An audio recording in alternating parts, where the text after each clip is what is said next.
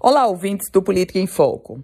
Essa eleição, além do próprio resultado nas urnas, vai trazer outros resultados e outras leituras que nós poderemos fazer a partir das urnas. Uma delas é sobre a cidade de Natal, o maior colégio eleitoral do Rio Grande do Norte. E esse olhar mais preciso sobre Natal traz a pergunta: quem de fato é o principal líder político hoje da cidade de Natal? É o prefeito Álvaro Dias ou é o ex-prefeito Carlos Eduardo?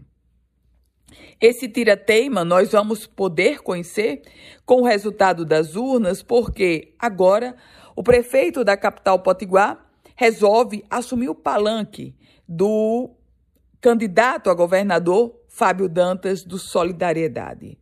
Álvaro Dias, que até então se colocava distante dessa disputa ao governo, ele resolve assumir o palanque de Fábio Dantas e vai Palavras de Álvaro Dias ontem, durante uma entrevista coletiva, e vai fazer campanha para o candidato do Solidariedade. É um bom teste para saber o poder de transferência de voto do gestor da capital potiguar.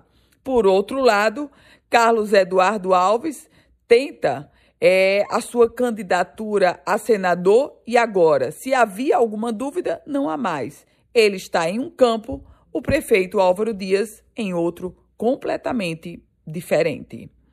Eu volto com outras informações aqui no Política em Foco com Ana Ruth Dantas.